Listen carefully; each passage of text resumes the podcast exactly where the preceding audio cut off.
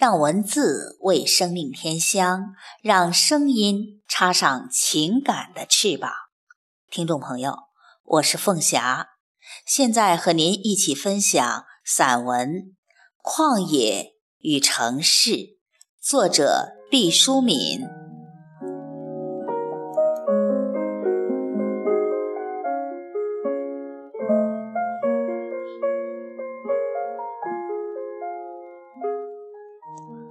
城市是一粒粒精致的银扣，坠在旷野的黑绿色大场上，不分昼夜的熠熠闪光。我听说的旷野，泛指崇山峻岭、河流海洋、湖泊森林、戈壁荒漠，一切人烟罕至、保存原始风貌的地方。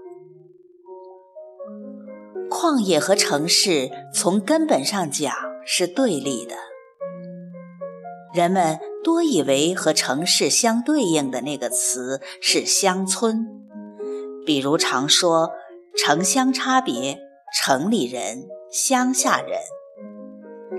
其实乡村不过是城市发育的低级阶段，再简陋的乡村也是城市的一脉兄长。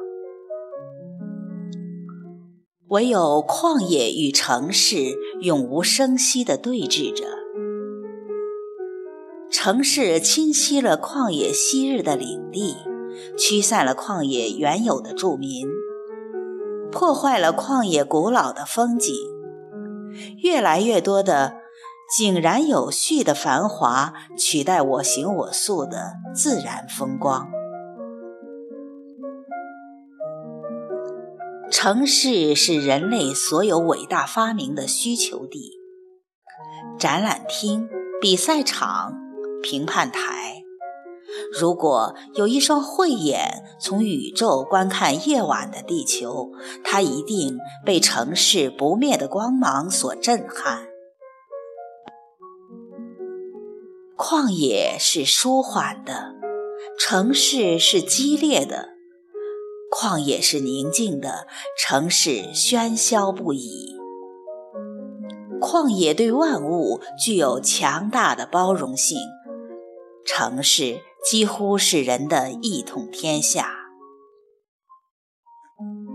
人们为了从一个城市越来越快地到达另一个城市，发明了各种各样的交通工具。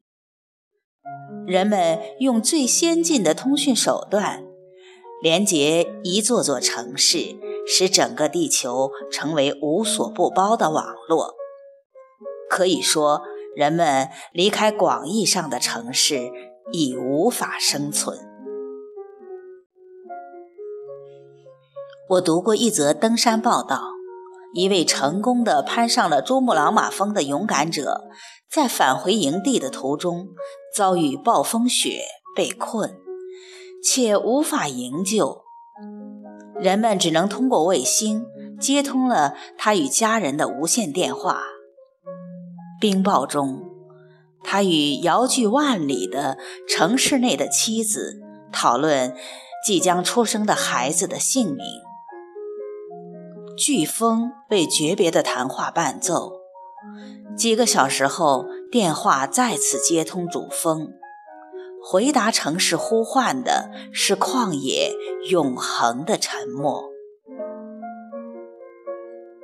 我以为这凄壮的一幕具有几分城市和旷野的象征。城市是人们用智慧和心血、勇气和时间，一代又一代堆积起来的庞然大物。在城市里，到处文明的痕迹，迟到于后来的人们，几乎以为自己背甲执兵，无坚不摧。但在城市以外的广袤大地，旷野无声地统治着苍穹，傲视人寰。人们把城市像巨钉一样吸入旷野。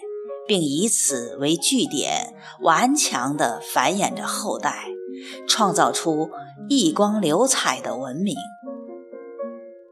旷野在最初默然置之，甚至是温文尔雅地接受着；但旷野一旦反扑，人就一筹莫展了。尼雅古城、庞贝古城，一系列历史上辉煌的城郭的名字，湮灭在大地的褶皱里。人们建造了越来越多、越来越大的城市，以满足种种需要。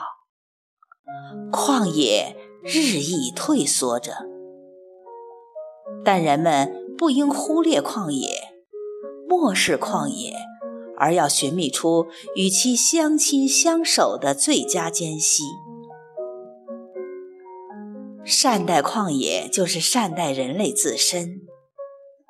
要知道，人类永远不可能以城市战胜旷野。